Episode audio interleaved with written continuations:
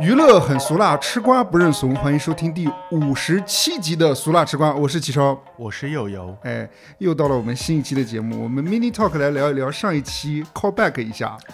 有什么 callback 呢？就是先说一下我们的那个声音的问题。啊，就是有的听众觉得啊，好像是跟之前不一样了，有的说声音又小了。是，哎，我跟大家说，为什么会有这种效果呢？主要是因为啊，启超这套新设备是点外卖的时候送的， 哪有点外卖送这个东西的？嗯、点的是比较高级的外 卖。没有了，那是后面呃第二个第二个 callback。哦，第一个就就是说声音嘛，就是说说小，但是我对比了一下，声音没有特别小，反倒咱俩声音很爆。可能是你的耳机有一定的 问题，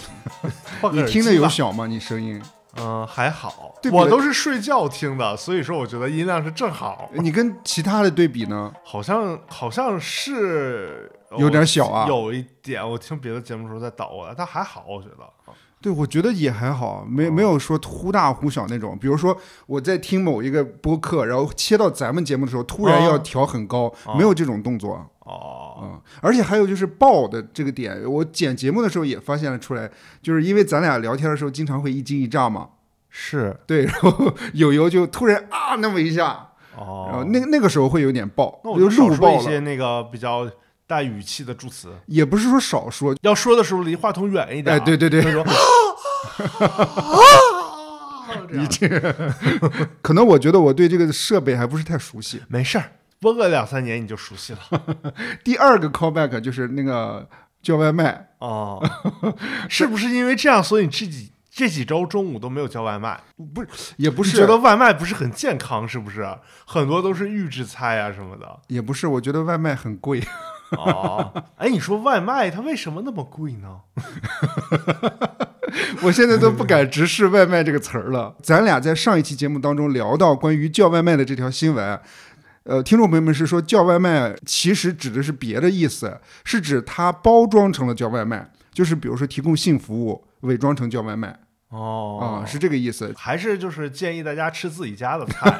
然后有的时候自己自己备一些材料，自己来烹饪什么的啊、比较健康。外面的野花不要采。那咱们来第一条新闻，好的， 嗯，第一条是什么新闻呢？ 就是李亚鹏叫 叫外卖。卖。那天我看到这条新闻的时候，我就感觉忍不住了，不敢直视了。 李亚鹏在直播中因为聊到收入的话题，竟然不禁痛哭起来，哎，为什么会痛哭呢？好像不是痛哭，呃他其实应该是他只是诉说起来，但没有痛哭。他是不是之前新闻说过他欠债还是怎么的？啊，对，新闻是这么写的：边哭边说自己已经还了十多年的债，嗯哦还哭诉连续吃了一个星期的外卖。哎呦，外卖这么就是感觉像像是一个很寒酸的代名词。吃外卖也也不便宜啊，现在外卖都很贵啊你，是指什么类型的外卖不便宜啊？就正常的外卖。哦呃现在外卖不都有什么快递费啊啥的吗？哦嗯是就是吃个外卖，我自己个人觉得是比较贵的，哦是。嗯哎，那出去吃呢？出去吃也贵。哦，我觉得只要在外面吃都挺贵的，明白，还是吃自己家里的。就是自己买原材料自己做就比较便宜一些。哦嗯，对，跟自己的家人一起吃自己家做的饭但我现在也觉得菜有点贵了呢。啊，我现在觉得菜那也有比点外贵卖了强啊。啊，那倒是。哦关键是那个标题写的是李亚鹏哭穷，哦当时我还在想，我说都点一星期外卖，怎么会穷啊？哦是啊，但是你要看他点什么量级的外卖啊。如果是那种比如说档口出来的那种就还好，对不对？如果点外卖是那种比如说大的那种餐厅的那种外卖，比如说什么麻六记外卖啊什么那种就很贵，麻油鸡没有点，我会会很贵吗？它的那个消费水平会比档口的那些要高很多，我估计他因为可能档口是的因为档口的那些就是预制菜嘛，哦，哎，我知道了，可以建议他这样，因为嗯，预制菜嘛，都是就是就是已经烹饪好了，给你热一下，也不是很健康。嗯我觉得可以自己在家做饭，然后那个米饭就不用买了，点一份 米饭。对，哎，可以点十份米饭，嗯然后点回来之后放冰箱，然后嗯每天蛋炒饭，这多 合适！咱俩都是在想着帮人家李亚鹏。对呀、省钱多好。呃，现在咱们现在是不是大家都开始在消费降级了呀？好像尤啊其是在吃上面。嗯，哎，我是觉得李亚鹏其实也没有多穷。我理解他的意思是不是说连续吃一个星期外卖，他是觉得他感觉可能外卖没有营养，然后就是那种可能比较较工具性的那种，像像那种餐，就是那种工作餐似的那种感觉，就没有灵魂。或者说没有人陪他一起吃，他是想艾特王菲跟他一 起吃，也不是这个意思。好像他，我我没有看那段直播啊，我没找到那段视频。哎，最近是不是因为那个谢霆锋跟王菲牵手了，所以他心情不是特别爽反正就是李亚鹏直播哭穷，登上热搜第一了。啊？啊是过两天，二月二十九号，李亚鹏发微博表示要全网悬赏，悬赏啥呀？就说听说我直播哭穷上热搜了，啊现在就来一个全网悬赏。但凡有能够提供十秒钟我直播哭穷视频的朋友，我重赏五斤春茶。啊给自己做广告 啊？对，但是一张图片加几个文字的不算。哦嗯，那还得之前录屏，然后还就只能给给几包茶叶，他的茶叶还不如还不如赠五份外卖呢。据直播间的网友透露，当时李湘的前夫李厚霖也在观看，还给李亚鹏刷了个大火箭，啊，他俩不是好朋友吗？是吗？对啊，是好朋友啊，对啊。但这个大火箭也得一千块钱呢。哦，哎，人家也就是人家，嗯，点个半份儿外卖 的情况但我查到有文章有写说，李亚鹏和这个李厚霖可以称得作是一对难兄难弟。哦，因为爱度好像也不是特别好了，是吧？对，因为那个李厚霖也是被列为失信被执行人了，哦，也是欠人别人钱。哦，这条新闻你有什么想说的？我觉得李亚鹏就是自己在炒作吧。我觉得也不一定，你要他炒作，他早炒作了。我觉得可能也是网友发，哎，对，那也没准儿，咱咱也不好说。你有记记不记得我之前有给你发过一个短视频，好像是说他被列为失信人之后，还专门拍了个短视频，哦，说我被列为失信人了，什么被限制高消费了，他自己还可开心呢。哦，那我倒不记得了，但我只记得好像那个之前他老拍短视频，然后各个节气都出来喊一遍， 对，立春什么什么玩意儿的。啊对对对 之前还听说什么，他老叫他那个呃女儿来帮他那个弄一下短视频什么的，增加点儿流量。李艳啊，嗯，反正就是这条新闻，我选择的背景纯粹是因为他叫了七天的外卖。哦，这 是现在那个李湘不是也说要出来再做直播吗？本来不已经变成退休了嘛，是富吧？婆退休了吗？ 又要再出来了，再战江湖。嗯，哎，那那个李湘可以跟那个李亚鹏还有李厚霖他们一起搞个外卖品牌嘛，直播带货多 好！把各种外卖品牌全都弄到他们那里边儿，各种餐饮品牌全都有。啊、弄一个平台是吗？嗯，那不就是饿了么、美团吗？对，也是，但是就是他们可以自己再弄一个新的品牌嘛。在抖音不是要搞外卖嘛？啊啊他啊！们可以在抖音直播帮抖音那个拉拉拉外卖嘛？但抖音的外卖一直没建起来吧？哦，好像是，就因为他们仨见一下呗。但是抖音刚出要开外卖的这个赛道的时候，当时大家还挺期待的，哦就感觉好像美团和那个饿了么好像要团灭的感觉一样。哦，嗯，哎，我想好，如果他们要一起做，他们仨一起做，就可以叫离婚了也要一起吃外卖。 这条新闻真的没什么好聊的，然后咱俩越聊越多了，越聊越聊越偏了。 哦，接下来来聊一聊另外一条新闻吧。嗯，嗯吃啥呀？张宁宣布离开 Vogue，哦，张其实也宁算对，其实其实这条是新那个玛格丽特张 吗？呃对哦 不是玛格丽特张 Margit。啊张啊，Margaret 上次咱俩聊到的是说新闻说是张宁会离开，这次是他自己亲自说要离开。哦，嗯，他是怎么说的呢？二十六号，服饰与美容 Vogue 全媒体编辑总监张宁发中英文手写信宣布离开。随着龙年新片的启程，春日序曲的临近，我想也是时候与大家分享我决定离开 Vogue，跃入我职业生涯的下一个新你嗯篇章。看说的好像是自己要想要离开，不是不是被优化了对，不是到期不续签是吗？哦，他这么写的说，如今三年过去，张宁在手写信中总结了自己过去以团队取得的成绩。哦，说作为全媒体编辑总监，我为我们团队在过去三年推动 Vogue 的发展所做出的巨大变革成就而感到格外自豪。哦，巴拉巴拉巴拉巴那有拉，什么成就呢？Great achievement 你看他说的 a great achievement 啊， 啊，真有啊没有没有这个单词了，是我自己瞎编的。 啊他说：“我们走在了时时尚发展的前列，将哦 Vogue 的影响力从三年前的印刷版开拓，发展成了创意文化的多媒体桥梁。哇哦我们的团队同心协力，砥砺前行，实现，delete 是 行，实现了让中国时尚走向世界，让哦世界时尚走向中国的宏伟目标。哇哦，我怎么觉得这话有点儿太大了呀？我觉得还可以啊，你看，他说我们的 Vogue 视频和音频节目屡获殊荣，都获什么殊荣了呢？他好像就是说那个那个中国呃早早 Vogue 上面好像是二零二三什么播客品牌什么什么一个榜，啊啊，啊那个榜应该也没有什么别的节目能拿了，我怎么觉得那像是跟小宇宙合作得的一个奖啊？也有可能。嗯，然后还说了你，这个说完了之后，小宇宙不得给你限流啊？然后还说了，说我们 Vogue 举办的活动获得了历史上的读者最高参与度。 哦，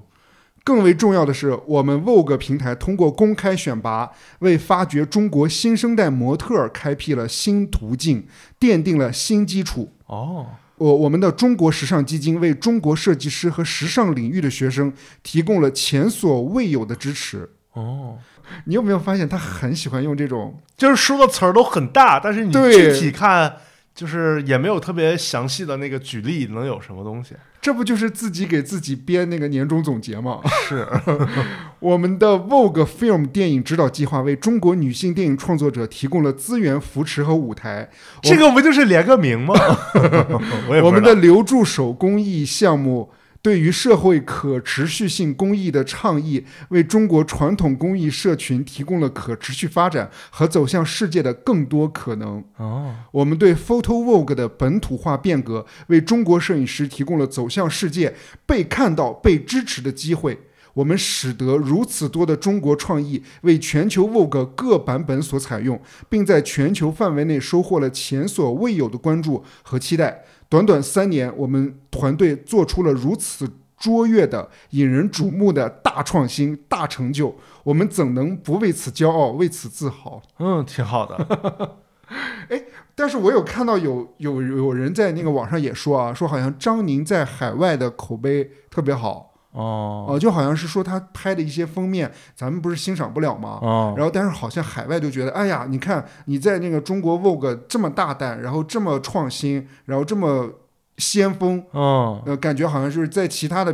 比如说区域的 Vogue 上实现不了，反倒他能突破，哦，就这种感觉，明白明白就，是各花入各眼，我觉得，是。嗯，对，但是可能咱那们这他可能还是更就是更适合回去发展。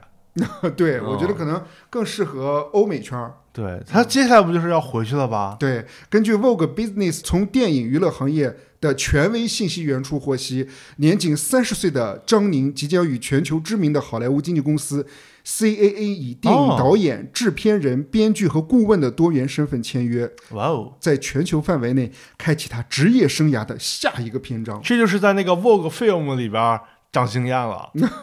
就是 CAA 是世界排名第一的精英人才经济代理公司，是，是全球娱乐影视行业有着举足轻重的地位，源源不断地打造出顶级人才。导演李安、张艺谋、吴宇森以及功夫巨星成龙都是 CAA 的客户。嗯，是。嗯，它有点类似于一星娱乐一样的吧，那种感觉吧。它是一个比较大的全球的经纪公司，各个领域的人都有。友友怎么看这条新闻？就祝他好运吧。 我比较期待他那个回回去之后，可以在好莱坞发展，拍一些亚裔的那个比较先锋的大电影儿。 这这这几年不是亚裔的那个影视剧或者是电影都挺火挺火的嘛，嗯挺，有流量的，他可以拍一些这种嘛。是，嗯，就跟杨紫琼他们合作吧。嗯，杨紫琼，然后亚裔的男演员都有谁比较火呀？亚裔的呀，那个谁，高胜元啊，哦高胜元不行，那个谁演那个上戏那个叫什么来着？刘呃啊，刘思慕啊，对对对，刘啊，他俩合作过哈。啊，嗯、那就再加一个宋小宝吧， 比较接地气，他们仨一起能拍嗯一个好电影。我是想聊的是说他的那个关于在 Vogue 获得的成就的这篇文章。嗯，哎，我就感觉，哎呀妈呀，我也可以。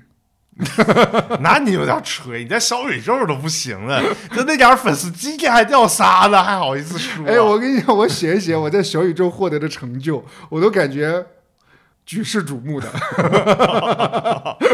什么日日评论量有多少，嗯，然后每天有多哦少？哦不写数据，你看他这篇文章里面是没提到数据的哦。哦，哦就是按照我原来写工作总结的那个经验来看，领导一定说，哦，那你这些东西到底出产出了哪些？你的数据一定要支撑你的这个结论呢？哦，对啊，所以他的这个东西就没有结，呃我觉他得只有结论没有数据啊。啊，我觉得你可以写，就是为无数个正在点外卖，然后期待外卖的或者饮用外卖的那个粉丝啊，不是，就是食用外卖的粉丝提供了欢愉。哦 可以，嗯，这周还是没什么太多新闻，是，于是我又找了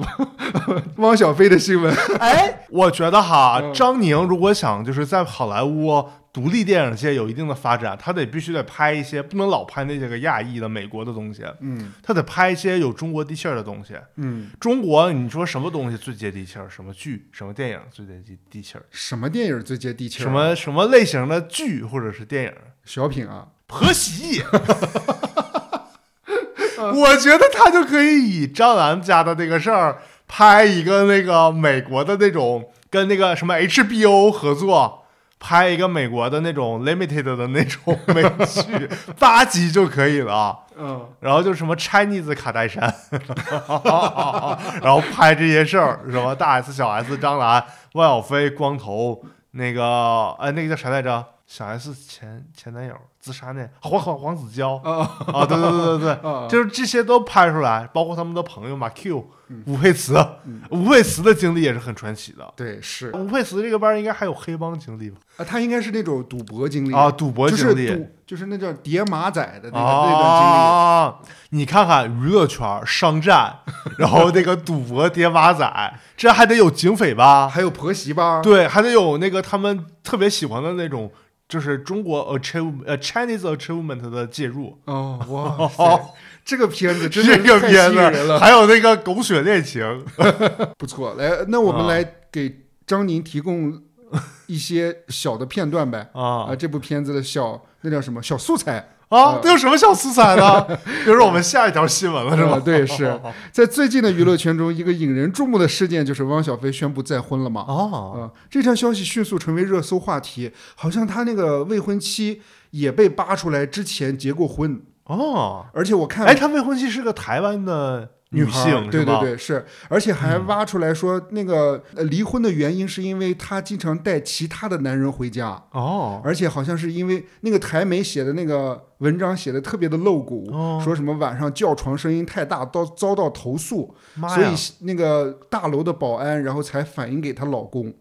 这个而且投诉的理由是，就是因为她带其他男男人回家，然后叫床声音太大。妈呀，这台湾媒体写的好大胆 啊！哎呀，对，呀、是。但是汪小菲好像，我他也好不知像他好像没也没正面的回应这些东西，哦，嗯。但是他肯定，我我觉得他肯定认认定那个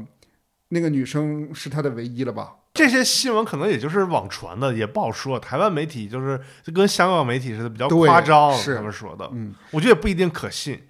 但与此同时，张兰这位知名的餐饮界巨头和汪小菲的母亲，啊在公众视野中展示了她对事业的不懈追求。二二十六号，张兰，呃，反正就是凤凰非常道发布了一个对张兰二十分钟的一个采访。哦，对，在采访当中，其他的我重点没看啊，哦，其他的 都没看，是吧？不是你这个啥呀？找的新闻自己啥也没看 我我说错了，其他的我没怎么看，重点看关于大 S 的这些采访，嗯啊！就是记者有问这是他。他谈到大 S 的事儿，对，呃，就是问他嘛，说对大 S 蹭流量的这个讨论，哦，嗯，反正是引起了广泛的讨论 吧。我看那个记者有后续有那个采访笔记，啊，当时明确的就说过，说哪些东西不能问，嗯他说大 S 不能问，嗯，但是后来当他现场在问的时候，张兰有拦下来说可以问，我可以回答这个问题。哦，那就是张兰的团队不让问，对对对，但是张兰。兰是 OK 的。对，他说了，说外界指责他蹭大 S 流量的看法时，张兰这么回应，嗯，说我觉得这个不是说蹭流量，而是这波流量来了，你接不接得住？还是老娘有能力。这并非所谓的什么蹭流量，关键是这波流量不期而至，关键看是否能接住。而且我觉得我接得非 常准。对，我看到一篇文章啊，就是也是关于张兰访谈的文章，嗯，就是访谈完之后出来的文章，说大 S 一次闪婚，终生免费宣传工具。哦，呃，他是这么说的：说小 S 说姐姐与鞠婧祎婚后生活甜蜜，姐姐身体不好，上厕所都是姐夫抱着去的。张兰说四十岁了还需要把尿。然后鞠婧祎的工作是 DJ，张兰直播打碟。哦然后大 S 结婚戴头纱，张兰也戴。夫妻合体拍杂志，视频中撒爆米花，张兰也撒。张兰还卖卤蛋、绿茶、卤肉饭、影射软饭，还有床垫儿呢，对，甚至床垫儿啊啊，啊。一般五十多岁是不是得睡这种床垫儿？那高端的床垫儿太硬了是吧？别硌着您的腰，那闪着那更麻烦了，碟都打不了了，那您还能干吗？谁想睡在前妻或者前夫睡过的床上？ 挺逗的还有那个啥呢？你记得上次跟你说那个牛仔裤剪包，啊，对，还在上面缝了两个花什么的，什么还给人起外号呢吗？不是，啊起什么外号？大花蛇、小花蛇，他在这篇采访中还提到了自己的儿子，哦嗯、他说汪小菲浑身都是优点。哦，能有这样的一个儿子，我觉得自己真是走了大运，中了六合彩。是，尤其是儿子给他带来一个好的前 儿媳，为他接住了十年，接住了无无限次的流量，嗯，是。无限流啊！他说自己从不干涉儿子的婚姻，包括哦离婚也是，他也和网友一样知道两人离婚哦，而且什么中间签署什么离婚协议，他全都没有参与。我现在看那个汪小菲他们家这些事儿，看的有点腻了，腻了你还说因为我刚才说了嘛，这周没什么新闻嘛。啊？呃，但是关于汪小菲再婚的这条消息，张莹莹有回应。嗯，嗯，她说祝福一定要对女孩一诺千金，白头偕老。大 S 有回应吗？呃上期节目已经说过了呀，啊，就祝福是吗？对，嗯也是祝福。哦，还能说啥？ 呃，那接下来来聊一聊另外一个，啊，还另有外一个，呃，算是他算能接得住流量吗？董宇辉，董宇辉，我觉得是他在抛流量，他在把流量往外推是 吗？也不是，但是人家这可能是欲拒还迎呢。哦就是一边推着，然后流量一边再往上上一下。啊、是，可哦能、可能是吧。近日，知名主播董宇辉清空微博，引发关注。哦，这件事情开始啊，是二月二十四号，董宇辉在直播时多次被网友要求讲解内衣内裤产品。哦，二十六号，针对董宇辉三句讲解内衣内裤的热搜内容，董宇辉回应表示，不讲内衣是因为害羞。此外，他还对热搜表示了直接的反感，随后表示我明天就把这个平台注销了去，并称天然反感热搜。哦，嗯但是他之前那些事儿，要是没有热搜帮他顶一下这些流量的话，他也不会上那么快啊。是我没有看他的直播啊，但是、哦但是我自己觉得他讲到内衣的时候，一定会说啊，这个我就不讲了，大家想拍就拍，肯定会这么说。但是我觉得你既然接了他们的那个广告，接了他们的产品，你就正常应该讲啊，啊，是，要不然你接他干嘛？要不然你就直接找商务把这推了，说不适合我们的直播平台就得了呗。好像好多网友和那个分析的人士也说，他们选品的时候好像并没有和主持人沟通过。主播啊啊对啊，按道理来说，比如说选哪个产品，让主播讲什么东西，提前都应该晒好。对呀、啊，之前不是看那个某雅和某佳琪的那个什么各种那个节目，嗯，就采访他们的节目，不都讲他们幕后他们会亲自选品什么什么的吗？跟对团队沟通还比价什么的，啊，对对对，什么样的供应商才能上我的节目？对，然后还跟那个品牌方想你们应该怎么弄什么赠品，然后你们这个品牌应该主打什么 logo，不是不是什么什么亮点之类的，什么标签儿。二十七号，董宇辉，呃，把微博账号内容全部被清空嘛。 当啊、晚，呃，董宇辉再次提到清空微博一事，并详细解释原因，称自己是匹夫之怒，表示清空微博是阿 Q 式的精神胜利。我知道我这么做没用，但是我只是这么做了。我删动态就是像张无忌父母被围攻光明顶的时候一样，是以死明志，只是表达我的态度和立场。我我我我先说一下热搜啊，我自己其实有时候也反感热搜，嗯，我是觉得热搜内容有时候很虚，对，没有内容。嗯，但是我倒是不抗拒热搜，是我觉得抖音也有热搜，百度也有热搜，什么平台它都会做自己的信息热搜，是。这个东西也没有办法，就是这是人性的东西，或者说叫我觉得董宇辉还是没有把自己跟他自己的这个 IP 分得太清楚，他嗯都分不清这个东西。他把自己带入到里面，带入的太大了。你看看人家兰姐站篮，人家这都分的拎得很清楚。我现在是在干嘛呢？蹭什么哎，蹭什么流量了？然后为了是卖货，人家都很清楚自己的那个做的流程和目的。对，董宇辉，我觉得就有有有一点接不住，就是而且你看哈、他他现在目前主打的主要就是他之前自己的这个 IP，包括他怎么讲这个产品，嗯，然后感觉就是有点什么，就是那种老怎师么的说感觉文是吧化底蕴的那啊种对方对式对去讲产品。啊，但是你说这种东西吧，时间长了，就你没有新的点刺激到那个观众的话，你的那个订阅者永远就是那一批粉丝。是。嗯那如果比如说董宇辉能接得住，他应该怎么做呢？开一个内衣专场，我觉得他他如果是他自己的话，他肯定不会做的比较 low，、那嗯他就应该想一些新的方式怎么去宣传内衣。对我觉得他应该有这哦种智慧。我觉得他可以和张宁合作嘛， 这节目是这期节目 callback 全是张宁啊，你就不能 callback 李亚鹏啊？ 李亚鹏也没有 fashion 的感觉呀、 那李亚鹏咋跟他合作？李亚鹏穿个内衣在那吃外卖， 然后吃吃那个油点子崩衣服上，然后现场那个董宇辉帮他拿那个洗洁精清洗一下那个线衣线裤，是你哦个这意个思画面吗？我都有了，你不要再说了，行不行？ 不是我说的就是外卖的油点子，你想什么呢你？李亚鹏穿内衣吃外卖，穿线衣线裤，然后崩那个油点了。一看，你看这个这个直播就有几个宣传嘛，一个就是说外卖油太大，啊有可能地沟油；嗯再有一个就是说那个线衣线裤它吸油比 较好；第三个就是宣传到它这个这个洗洗衣液或者是洗洁精，就说我们这个搓完了之后立马效果见效，多好。然后同时还。有那个人体模特给你展现那个，就是如何在外吃外卖的点外卖的时候，那个穿内衣内 裤， 宣传效果立马拉满了。对是吧呀、还能打一些擦边 球，利用外卖的其他的寓意，这多好！但是我觉得我就是直播天才啊！ 但是这个很不董宇辉。 啊，我觉得你看这个张宁，他不就是说他用那个新的那个媒体的方式宣传了 Chinese culture 吗？啊，那个正好跟董宇辉的那个想做 Chinese culture 是一样的嘛，他俩就可以一起嘛。因为张宁是比较喜欢那种就是 fashion 的感觉，他可以直接当场把那个线衣线裤剪成比较 fashion 的造型，然后让董宇辉的主播来穿，做一个 fashion show。然后有灯光，然后旁边那个东方甄选那个不是还有好多主播爱唱歌吗？嗯，就拿个吉他在那儿唱歌。我昨天还前天还看那个东方甄选的主播，然后在那个 直播的时候，他们弄了一个类似夜店的感觉，然后几个人戴着墨镜，然后紫色的灯光，然后在那儿那个那个弄那个电吉他在那儿唱歌没有打碟啊，啊，没有，就是唱歌。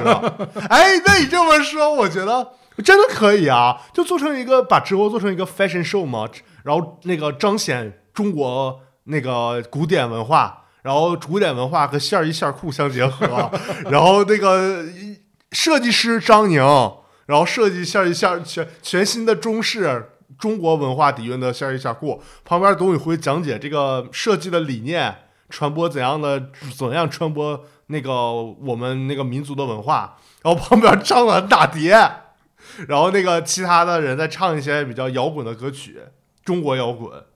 再找几个 rapper 啊、我我发现有个问题啊，你说的都是线儿衣线儿裤，但是人家这是内衣，啊内衣不就是线儿衣吗？不是啊？内衣是裤衩和 胸衣、哦胸胸罩，那不就更 fashion 了吗？更时尚了吗？可以啊。 啊，你你这么说，那个如果李亚鹏穿裤衩 和胸罩穿，那是有点奇怪。 对，啊，这么回事儿啊！是我以为他穿那种就是中老年的线衣线裤，知那道吗是黄子韬穿的。啊。那我觉得那个李亚鹏就可以打这种就是流量差 嘛，穿那个比较 sexy 的。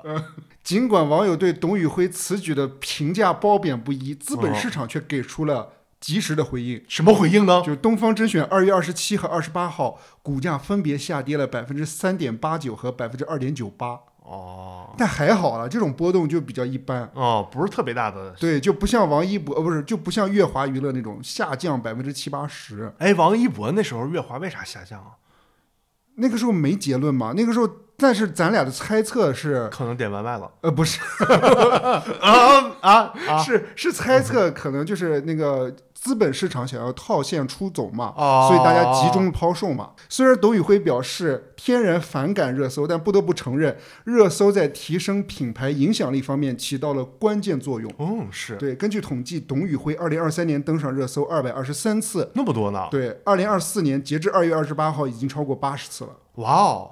它本身就是流量，嗯对，哎正好是一月份，十二月末一月初那会儿，他不是出事儿了吗？对，是，啊反正就是大家很啊关注它嘛，啊对是是我觉得他这个有点抗拒流量不太好，应该接得住这个流量，是，学学人家张兰强强联合一起，我觉得还有一个人也比较喜欢制造热搜，谁呢？杜华。哦，他又怎么了呢？哎，看我这接的多好！ 今天我发现一个热搜叫做“杜华定价十元招聘个人助理哎，”，对，然后为什么不是九块九招聘？ 九块九多好，又实惠，感觉量又多。我觉得这、呃哦首先啊，先跟大家说，就是这条热搜其实有一点商业性质，哦，就是我一开始以为他真的是为了博流量要招一个个人助理一样，嗯，但其实发现他是跟闲鱼合作的一个事情，嗯就举办了一个活动吧，什类么似活动于呢？就是近日网友发现杜华在闲鱼上发布一日助理招聘，需要十元参与竞选。哦，且岗位描述中表示有机会邂逅艺人，他是这么写的：嗯想知道我一天的工作内容吗？不如直接来做我的总助，开启职场新体验。啊，该宝贝为抽签宝贝，仅支持中签用户购买。哦，他的呃，我试了一下刚才啊，因为我也想 你也想去九块九当人家助理十块钱，啊啊对啊，啊它是这样，就是你如果想参与其中，哦你得分享这个链接，就是让好友帮你助力，啊！这跟我们抢火车票似的。就类似于那种你也要注册一个闲鱼还是怎么着，就会帮我助力，其实是拉新的那种感觉。啊呃，这是一个，还有第二种方式也可以拿到抽签机会，就是我发布一个闲鱼宝贝，哦，对，其实就是让你用用闲鱼。就这个概念啊他是这么写的，他说在吗？招个人，我的总助，我的承诺，这一次你一定定定定是自愿上班。哦哦在这里，上班等于解锁打卡、月华娱乐成就；上班等于发现娱乐圈大小人脉；上班等于不经意邂逅月华家族艺人。哦，哦，感觉他们家艺人还是很有质量的呢。都有谁啊呀？他这个活动叫做“月华宠粉局哦”，然后参与的艺人有李文翰、吴宣仪、朱正廷、胡春阳、毕雯珺。 哦，没都是比较火热的艺人。火热吗？我这里面我只知道李文翰、吴宣仪哦，我倒我我倒是都听过，啊，朱正廷不是那个那个什么的吗？青青春有你的吧，还是什么的李文翰也是，啊胡春阳也是，啊，吴宣仪还是创造一零一的，啊，嗯，毕雯珺我不知道哎，但我毕我我我知道毕雯珺最近在演古偶吧？嗯哦，好像是欧阳娜娜的古偶，你最近有看吗？那她叫什的么？全新古偶长安第一美女是吗？啊，对对对对对，我没看，有我就看了一场流泪的那个场面，怎么样真的是我觉得她这个演技嗯，上了无限超越班，郝雷都得叫好。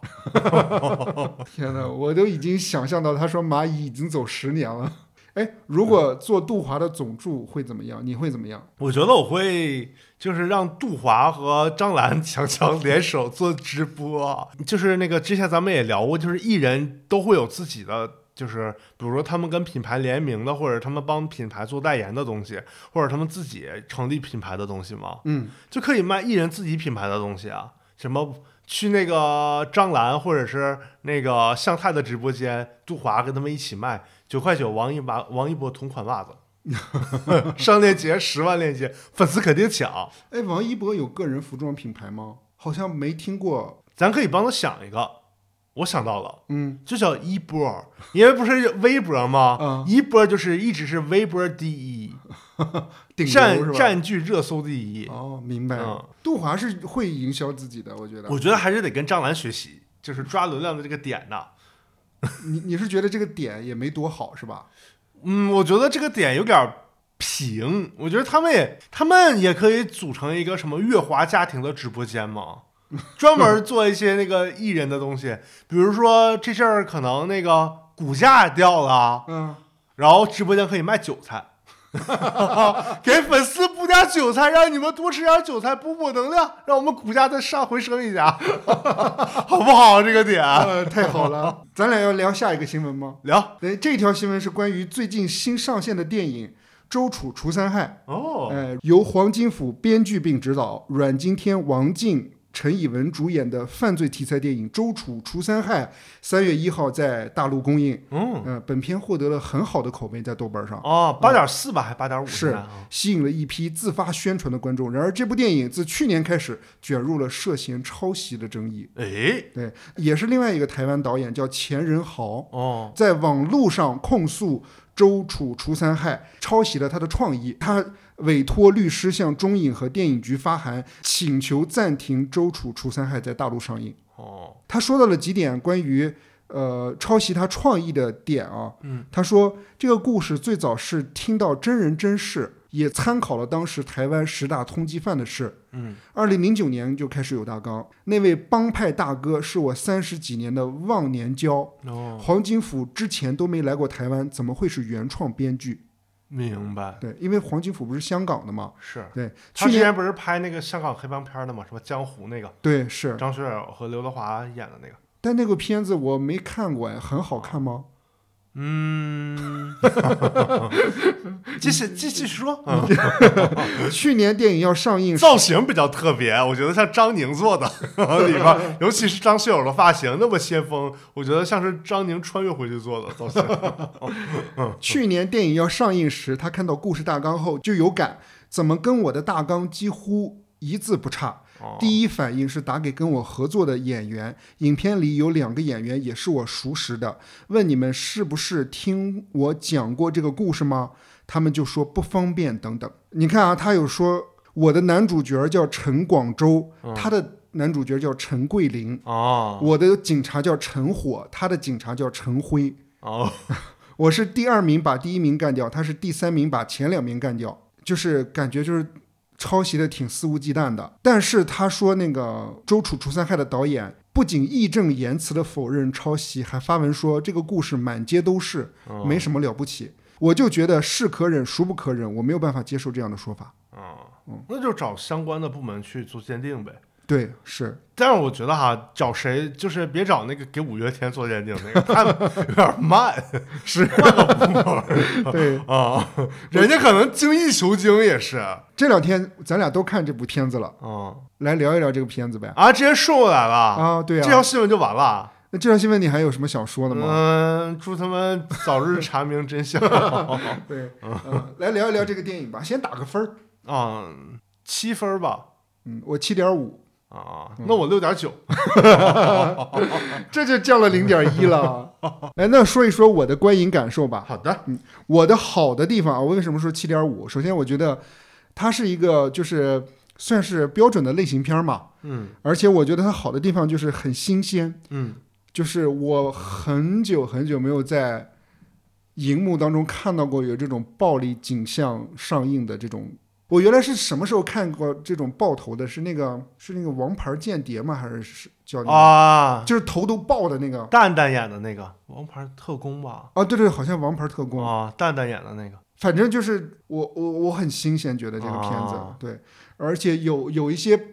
暴力的镜头，我也觉得很到位，嗯，我觉得很爽，给我的感觉是很爽。明白。我还有一点好的好的地方是，我很喜欢里面就是写一个医生，那个医生是主要是给黑道治病的啊，就是那个那个女女医生。女演员演的那个哦、对对啊我一开始以为那个是她姐呢。啊，对我一开始也以为是这个，不是，还跟她奶有什么关系？我以为是她姐呢。然后我还想，这个姐姐又是给黑道治病，然后还是她姐，然后反正这么多身份，我觉得这个导演也是用心良苦，把这么多身份集中在一个角色身上 但是最后又合情合理，对吧？啊嗯是哎，接下来其实就是有剧透嘛，大家如果想看的话，先先看完再听我们节目没事，可以先听完我们节目再再看。啊、可以吗？ 但是我觉我我觉得说几点我觉得不好的地方吧，哦，就是我觉得王静的那一段，就是杀第一个人的时候，黑道大哥那段，对杀上岗仔那段，对那段我觉得有一点拍的不好，就是他和后面的那一段形成了对比，让我觉得那一段有点弱。因为他他的顺序就是，呃，前半个小时先讲男主角的身份背景，然后他得绝症了，然后他有一个什么目的，决定要干这个事儿了。嗯，然后呢，中间那个半小时，第二阶段那半小时，他就是想杀第一个人。那他肯定是他，反正我理解他就要做一个是比较普通的、比较直的去去先杀第一个那个香港仔对目标对。然后呢，他就拍的比较顺和普通一点儿。然后呢，后面那个肯定会比他就是更升级一点儿，从不管是情景设定啊，还是那个黑帮人物的那个人设什么的，他可能是这么想这么做。但你不觉但得确实有点无聊对？但你不觉得这一段和后面就是教会的那一段又很割裂吗？啊、对，就是风格也好，我哦感觉都得第变一了。段和后面两段也有点割裂，你指的第一段是就是前面叙一上来述就杀人那段，一上是来吗就杀人，然后再加上叙述男主那些事儿，然后再第二段、第三段，我觉得这三段分的都挺就是割明裂显了的是？吗？啊而且就是我一直觉得王静不是台湾现在比较力捧的一个女演员嘛，啊又演那个《造谋者》啊啊！然后又演那个《鬼家人》什么玩意儿的，还有那个啊、那叫啥来着？小 S 那剧忘了那啊四那此几时此刻个啊，对对对，啊什么玩意此时此儿？刻什么对此时什么刻那个，嗯，他不演了好多这些东西吗？我觉得是为了加他而啊对，为了加他他而加他。然后我一直觉得后面这个角色会不会在那个、那个、那个后面第三个阶段，就是邪教那段有什么作用？也没有。啊，对 是啊，我还以我当时还想，会不会就是第三段的时候，邪教那段的时候，最后洗着洗着，阮经天变成他们教主了，然后一出来，可能背后有个操控的是王静之 类的，我还但是瞎想的，我还想过，结果也没有那个王静什么事儿。可能咱们就是对这个女演员的那个印象太深了，就总觉得她应该翻点番儿什么的。而且他好几个镜头感觉都跟阮经天有一些情愫和感情在里面，但嗯是讲故事的时候又没有看到两个人有什么任何的深刻的东西。对，就有点工具人儿，比那个鬼嫁人工具人儿多了。嗯，而且你看他后面的时候不都给了王静几个镜头嘛，帮他剃胡子，然后他嗯哦剃的时候又哭掉，我就觉得王静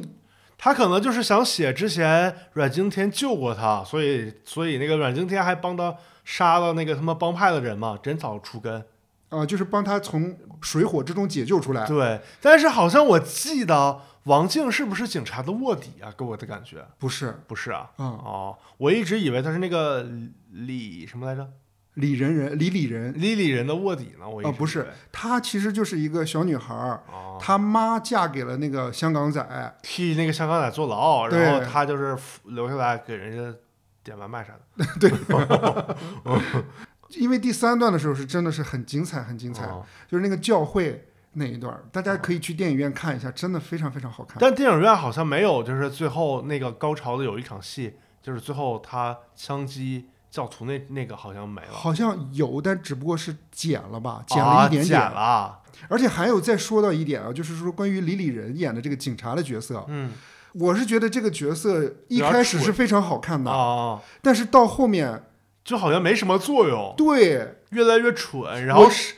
不管是那个抓香港仔，还是后来好像教会，他也没什么作用，对，你看他第一次在那个葬礼上杀了个人，嗯，他不是追阮经天吗？嗯追的过程当中，他身上是有枪的，但是他哦又一直不开枪。哦是我当时我就觉得为什么不开枪啊？是。就那种感觉。就。好像是为了烘托阮经天，然后他就他跟王静都是配角儿那种感觉对啊，而且后面你看杀香港仔的时候，他们也通过线索追踪到了王静。哦，我觉得那段还可以，就是有一个猫抓老鼠的感觉嘛。嗯？但是到第三段，李李仁就完全不在了，哦，是。就感觉是应该是有他的参与才对。对，我也以为就是最后可能他跟教徒有什么事儿，然后警察又出来了，然后三方又怎么样的那种。对，哦而且你看后面我印象当中就是阮经天要呃，就是王静要帮他剃胡子，嗯，他还跟阮经天对视了一下，哦，那个眼神又感觉两个人像是多年有一些纠缠在一起，哦，有很多情感在一起，很复杂的东西，哦但是前面又没讲够，嗯那个眼神就感觉没有力量。哎，我觉得如果改一下那个结构性改一下就会好一点，就把第一段和第第二段结合一下，就是一开始就是讲。那个就之前没想好动机啊，可能一开始就是阮经天要杀那个香港仔，他有一个什么动机，然后救了王静，然后他跟王静相处的过程中发现自己得绝症了，然后他又有一个什么目的，他要在死前可能是为了自己或者为了谁要杀那个教会的那个人，嗯，然后那个那个谁阮经天说我自己去，结果他去的过程中逐渐发现有问题，然后发现王静也去帮他，然后两个人一起在那里边卧底，然后又干嘛，然后警察又掺过来，然后其实最后三分之二的主线就变成交汇了，那样会整个主线会更好一点你嗯你这么想，你这改动很大哎。啊。就整个变成交汇的那个是一个大事件，然后前面那个就是男女主他们情感是怎么。连接的，然后哦前面男主为什么要去做这个事儿，然后最后女主又加到那个交汇那里边，这不就是更那个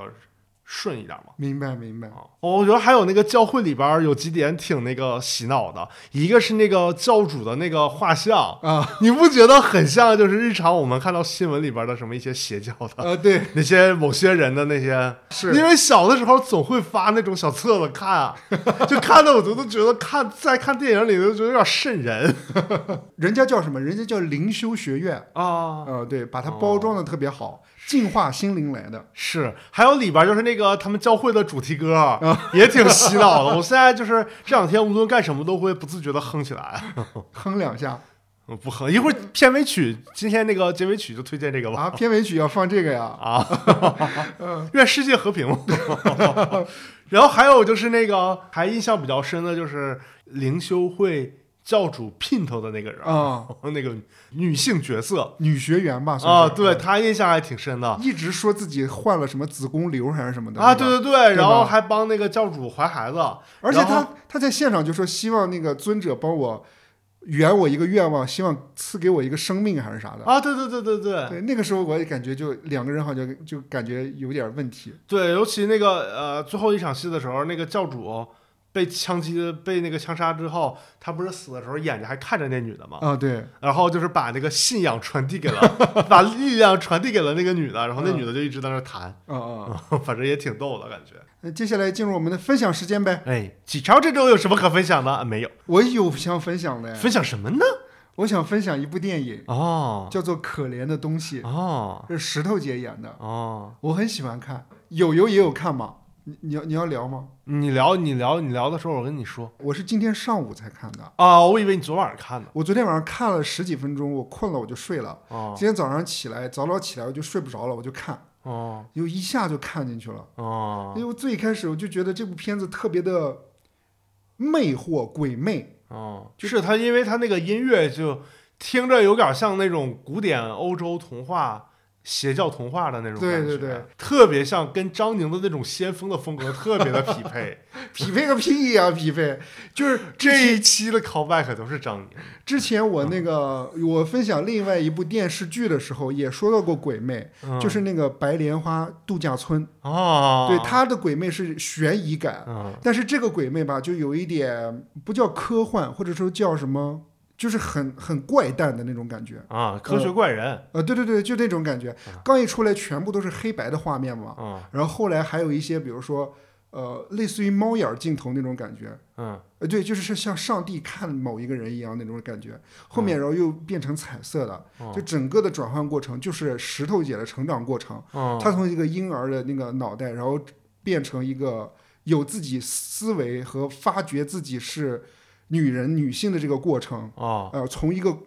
困局当中，比如说所有人都要想把自己困在其中一样，但慢慢慢又走出去。嗯，我觉得是一个算是讲女性的一个故事吧。我觉得是，嗯，就我觉得是讲人的一个故事吧，就是人从婴儿时代到逐渐被成长，然后中间被 PUA，然后怎么反 PUA，然后有自己的意识，对啊，就是这个这部片子让我觉得，就是它是一个很好的故事，嗯让我能觉得就是导演想讲述的这个核心观点哦是能击中我的，嗯呃它要比纯台词的那种方式要好很多。嗯就让我觉得哦，女性应该自我去解放，女性应该怎么怎么样，女性应该爱自己，女性应该要就是对自己的身体应该怎么怎么样。我觉得那个会比其他的更好。我觉得它里边儿比较有意思，就是描写那个外卖场面的一些性性场面哦的东西比较有意思。对，嗯然后因为他他他他讲的是。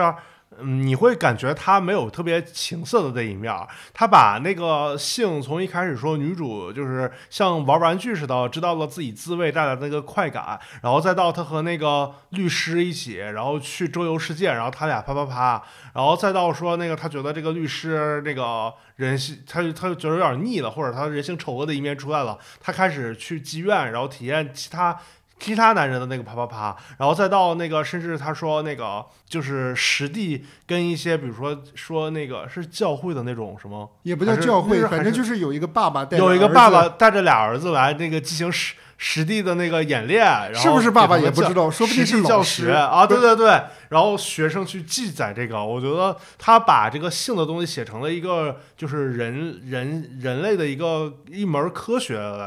作为作为一个人体科学研究，然后来写，还挺有意思的，就是没有那种特别情色或者是挑逗的意味，完全就变成了一种就是哦、呃工具性的生理反应，对，或者说讲嗯述他成长的一个过程，我我觉得是。对，我觉得还是挺有意思的嗯，我我也觉得是很有意思。这部片子入围了奥斯卡吧，石头姐。啊，对，嗯，然后石头姐现在是拿了那个金球奖的那个音乐喜剧类的女主，还有呃英国奥斯卡的那个女主，女主啊英国学院奖的那个女主。嗯、那很厉害，很厉害。哦我觉得然石后头姐很会选片儿哎。哦，是啊，石头姐之前就跟那个这个导演合作过一部电影，合作过那个《宠儿》嘛，然后嗯《宠儿》就是拿到奥斯卡影后嘛，就是讲宫廷里边三个女人之间的故事。哦、当时她演的这个宠儿不是主角是吗？不是，她是女配，她她她那年还提名到奥斯卡女配。哦，他是在明白那个《La La Land》之后，这导演就是那个一个希腊的导演，个人风格特别强。他一开始是拍的那个呃狗牙嘛，然后后来就是他有点像用他自己的那个风格比较形成一个体系了之后，他就来好莱坞，因为好莱坞就是比较会吸收国外的那种，尤其欧洲那种比较风格性的导演，嗯然后用他的那种风格来构建一些比较新的、有商业价值、有也有艺术价值的一些影片。明白。然后对，就比如说龙虾，然后比如说这个宠儿，然后还有之前跟那个妮可基德曼那个《圣路之死》什么一系列的电影，反正这个导演下来是比比较有风格性的一个导演，类似什么韦斯安德森那种感觉嗯，就有点像那个布达佩斯大饭店一样那种感觉，啊，对。是吧？友友有什么想分享的呢？哦，这周那个看的那个球刘慈欣的《球状闪电》嘛，一个是之前那个《三体》看到第二部之后我就没看下去嘛，啊，对他写的就是有点直男风。有点平，或者说嗯，他他的的他的文字很朴实。很朴实一个，还有就是他特别喜欢就是写很多那种比较有专业性的那种理论的东西，嗯，可能咱们不是特别能 get 到，或者兴趣不是特别大，就有的时候看不下他看不太下去。嗯，然后呢，那个球状闪电是因为那个因为。一直也想看这个，因为它是那个不是特别长的那种小说，嗯，算是中篇吗？中篇小也也也挺长的，反正哦、一两天看完了吧。嗯然后还有就是那个这个这个小说不是也被改编成剧了吗？就陈思诚他们公司做的，还出来了吗？应该快出嗯来了，是那个童瑶和王安宇演的。哦哦，对，然后我就有点兴趣这个概念，我之前看过一点儿，就有点兴趣。我觉得男女主写的挺有意思的，这个概念叫球状闪电嘛。嗯男主就是那个他，他跟他爸他妈有一次有一天晚上吃饭的时候，突然球状闪电就是飘进他们家，然后他爸他妈就在球状闪电的作用下，瞬间就是变成了黑灰，啊，就是灰飞烟灭。啊，对就去世了。对，就去世了。从此他就是开始着迷球状闪电，然后就一直研究这个东西。然后女主叫林云，林云就是他妈是那个一个女的军官还是什么，然后在战场上被那个敌军的一个什么神秘的那种武呃器武器就是蜜蜂，哦养了蜜毒蜂给害死了。哦，然后这是生从物武器。对，从此他就对这个毒蜂特别感兴趣，他就开始研究各种生物的那个东西，然后同时慢慢他就开始就是研究到这个球状闪电，他就觉得这个球状闪电又是一种武器，同时它又是一个像艺术品一样的东西，他又对这个东西特别着迷。然后两个人就是在讲他们怎么去研究这个东西，然后获从那个自然界获得球状闪电，然后两再个人到不会还有甜宠的啊剧情啊，那没有。然后再到那个怎么去把球状闪电运用到那个作战实际的作战里边，因为它中中间会讲一些什么世界大战之类的嗯那种感觉的东西，然后还会把这个当成一个那个武器，同时又是一个艺术品运用到这个里边，我觉得还是挺有意思的写的。嗯然后中间我就觉得看刘慈欣的小说，以前就觉得特别直男风，就会写很多技术流的东西，咱都看不懂。嗯但这次看的时候，我就注意到，其实他写很多，就是包括描述球状闪电，包括描述主人公的一些行为动作的时候，写的还是挺浪漫的。就是刘慈欣嘛，你别看他的这个风格和一般咱们就传统意义上那种比较文学风的作者不太一样，但是呢，他会把角色写的特别极致，包括他们对这种所谓武器艺术的极致的追求。嗯，我觉得还是还是就是有很多它的优点，但是我觉得同时它也有很多技术流的东西，这个就看改编剧的时候怎么做了，肯定要在男主、女主，然后包括呃几个阶段怎么研究这个东西，再到战场上是怎么用的时候，包括它里边还有写了一些前苏联的东西，我觉得这个也挺难拍的，不知道他们怎么取舍，就到时候看他们怎么拍吧。我觉得应该比《三体》难拍，比《三体》还难拍，对，因为它里边没有那么多，你像《三体》里边就是说讲一些有从硬的东西是吧？呃，有有实质性的有东西实质性的故事情节，就是他们从那个案件开始入手，然后怎么去查，然后再到《三体》的游戏，然后再查那个女主，然后讲到就是特殊时代的什么什么，它是有一系列的故事性的存在。那这个主要就是围绕球状闪电，然后球状闪电怎么做实验，怎么运用到战争里边儿，然后其他的那些就是，嗯、故事线就比较节俭、 嗯，明白。轻简，然后就我觉得还挺难的，这就看他们怎么改吧。你会因为球状闪电继续看《三体二》吗？ 啊，也可能也会，这阵儿应该不会了，我看点别的。我这阵儿继续看那个侦探小说，哦哦， 你说回真归侦回归侦探悬疑小说，明白就看《三体》缓一下啊，不是看那个刘慈欣的小说缓一阵儿。好。嗯，嗯，那结尾最后推荐首歌我们就推荐阮经天那个《周处除三害》这部电影里边的插曲，主题是插曲吗？还是主题？它肯定不是主题曲吧？哦，叫《心造的人》嗯， 哦，我是觉教得，会歌曲是吧？，对我觉得这首歌特别的洗脑。嗯然后那个也是通过这首歌呼吁那个世界和平，嗯，然后那个希望张宁能把我们的在中国这三年积累的中国文化带到全世界，拍更多那个亚裔有关的东西，或者是跟那个董宇辉一起合作做一些时尚的那个有一些外卖理念的一些个直播带货，对，祝他成功。好吧，那以上就是本期节目的全部内容了，感谢大家的收听，然后也欢迎李亚鹏、李厚林、李湘他们收听我们的节目，还有张兰。给我们打然后赏，给我们打赏，然后那个可以跟我们合作一起做直播 带货，我欢们迎点的还是挺多的。呃，欢迎给我们五星好评。对，呃，那个希望那个听众朋友们在听我们节目的时候，如果对我们节目呃有一些兴趣，大家可以多关注我们节目，然后多订阅，然后对我们节目持续保持关注。拜拜，拜拜。拜拜。你能为我打开自由的门，牵起手吧，新造的人。你看，它白色的翅膀，耀眼而无瑕。我们平凡的灵魂，紧紧跟随，不需多想。生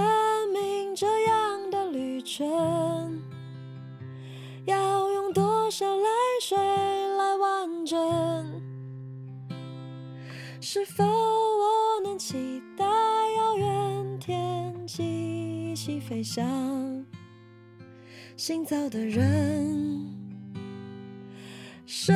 命这样的旅程，我渴求你的微笑来完整。你能为我打开自由的门，牵起手吧，新造的人。走向那道光，把名字遗忘，